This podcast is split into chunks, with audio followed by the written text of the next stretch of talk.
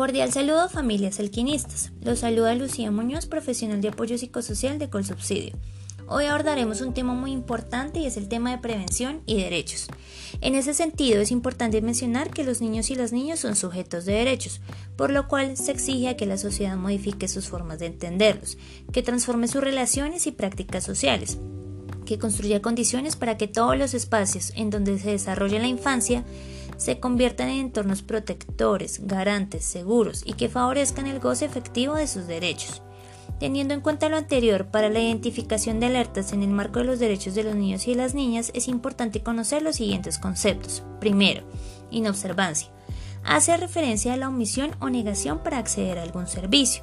Es responsabilidad de todas las autoridades administrativas, judiciales, agentes del sistema de bienestar familiar en el ámbito nacional, departamental y municipal, garantizar y permitir la atención del ejercicio pleno de los derechos de los niños y de las niñas, tanto nacionales como extranjeros, que se encuentren en el territorio colombiano o fuera de él.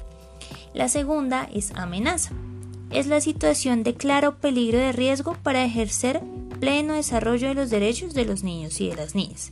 Y por último está la palabra vulneración de derechos que es toda situación de daño, perjuicio o lesión que impide el ejercicio pleno de los derechos de los niños y de las niñas.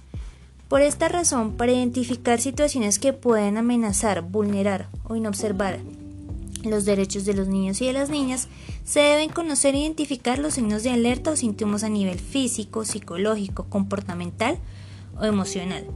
Por esto es importante reconocer que uno de los tipos de maltrato al interior del núcleo familiar es la omisión o negligencia. Este se refiere a la falta de protección y cuidado mínimo del niño, niña o adolescente por parte de los progenitores o encargados de su cuidado. Existe negligencia cuando los responsables del cuidado no protegen de la exposición al peligro ni atienden o satisfacen las necesidades básicas de ellos, sean estas físicas, psicológicas, educativas o de salud, teniendo los medios, el conocimiento y el acceso a la prestación de los servicios. Recuerda que la negligencia no se debe confundir con hechos accidentales por desconocimiento o por condiciones de pobreza. Por esto es importante que sepas cómo actuar ante la identificación de una posible situación de maltrato o violencia.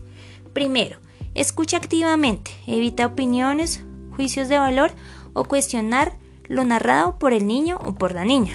Segundo, nunca culpabilices a la niña o el niño en esos casos. Tercero, presenta una actitud positiva de ayuda, comprensión y empatía.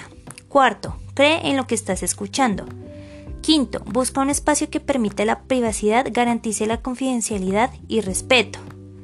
Séptimo, no confrontes a la niña o niño con el presunto agresor o agresora.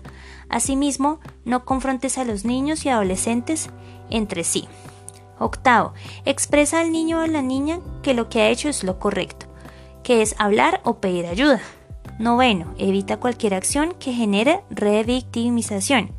Y por último, actúa siempre, promueve la garantía de los derechos de los niños, niñas y adolescentes víctimas de maltrato o violencia.